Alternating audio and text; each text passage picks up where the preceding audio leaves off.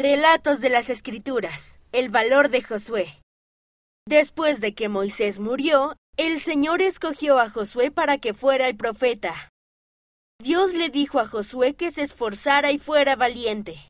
Josué condujo al pueblo a la tierra prometida.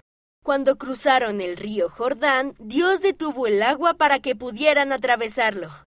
Josué enseñó a las personas acerca de las decisiones. Les dijo que podían escoger si seguir o no a Dios.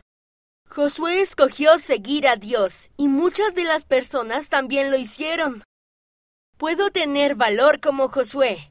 Puedo escoger seguir a Dios. Puedes leer este relato en Josué capítulos 1, 3 y 24.